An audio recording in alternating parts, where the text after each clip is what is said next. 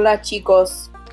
Bueno, algunos me ya pidieron que hiciera algunas grabaciones de los cuentos y así voy encontrando algunos en el internet pero también voy a grabar una lectura de algunos entonces aquí em,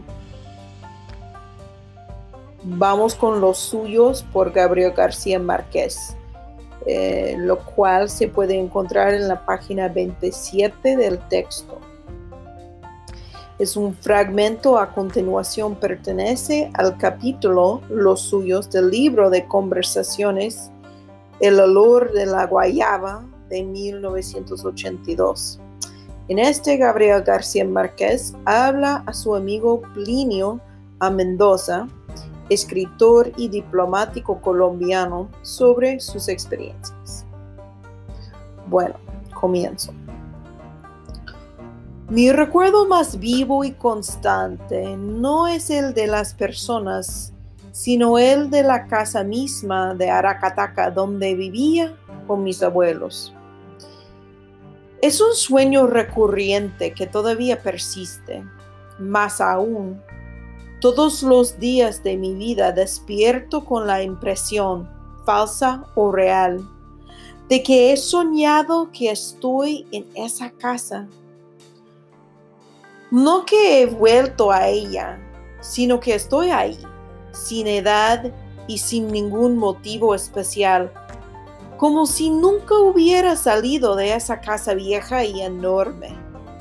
Sin embargo, aún en el sueño, persiste el que fue mi sentimiento predominante durante toda aquella época, la zozobra nocturna era una sensación irremediable que empezaba siempre al atardecer y que me inquietaba aún durante el sueño hasta que volvía a ver por las endijas de las puertas la luz del nuevo día.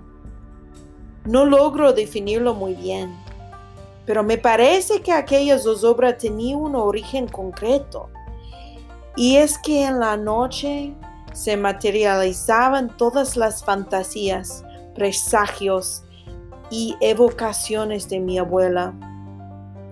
Esa era mi relación con ella, una especie de cordón invisible mediante el cual nos comunicábamos ambos con un universo sobrenatural.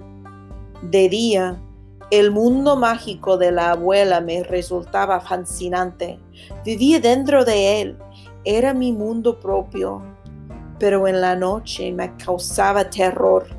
Todavía hoy, a veces, cuando estoy durmiendo solo en un hotel de cualquier lugar del mundo, despierto de pronto agitado por ese miedo horrible de estar solo en las tinieblas. Y necesito siempre unos minutos para racionalizarlo y volver a dormir. El abuelo, en cambio, era para mí la seguridad absoluta dentro del mundo incierto de la abuela. Solo con él desaparecía la zozobra y me sentía con los pies sobre la tierra y bien establecido en la vida real. Lo raro, pensándolo ahora, es que yo quería ser como el abuelo, realista, valiente, seguro pero no podía resistir a la tentación constante de asomarme al mundo de la abuela.